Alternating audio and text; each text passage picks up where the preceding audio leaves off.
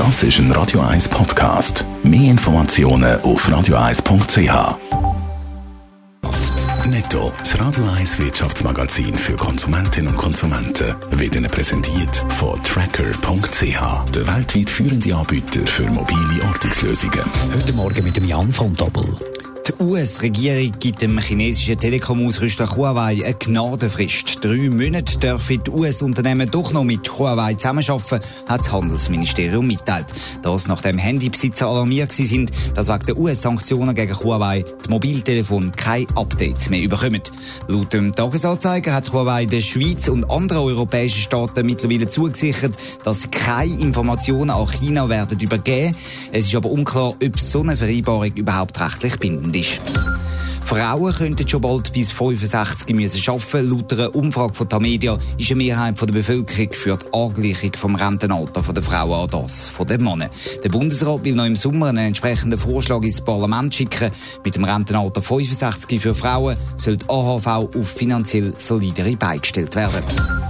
Der Baukonzern Implenia muss für Baumängel am Stadion Letzigrund zahlen. Das hat das Obergericht entschieden. Implenia hat von der Stadt Zürich eigentlich 2 Millionen Franken gefordert im Rechtsschritt. Laut der NZZ hat Implenia jetzt angekündigt, das Urteil zu akzeptieren.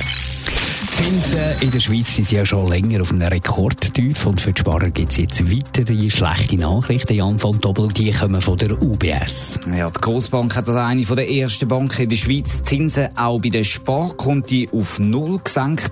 Das berichtet der Internetvergleichsdienst Moneyland heute Morgen. Ich frage mich ja, ob man da überhaupt noch kann von einem Sparkonto reden Wegen der Kontoführungsgebühr und so weiter ist es ja so, dass Geld ja faktisch jetzt abnimmt auf diesen Konten.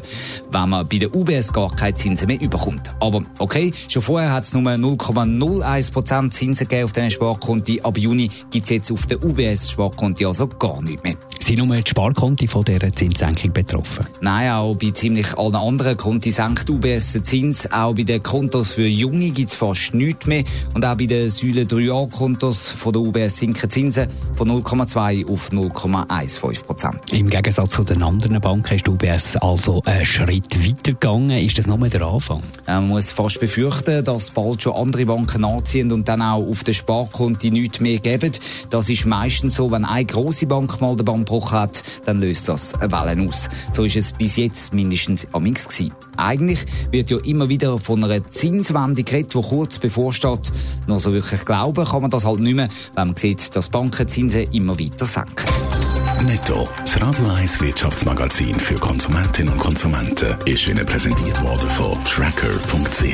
Weltweit funktionierende Ortungslösungen.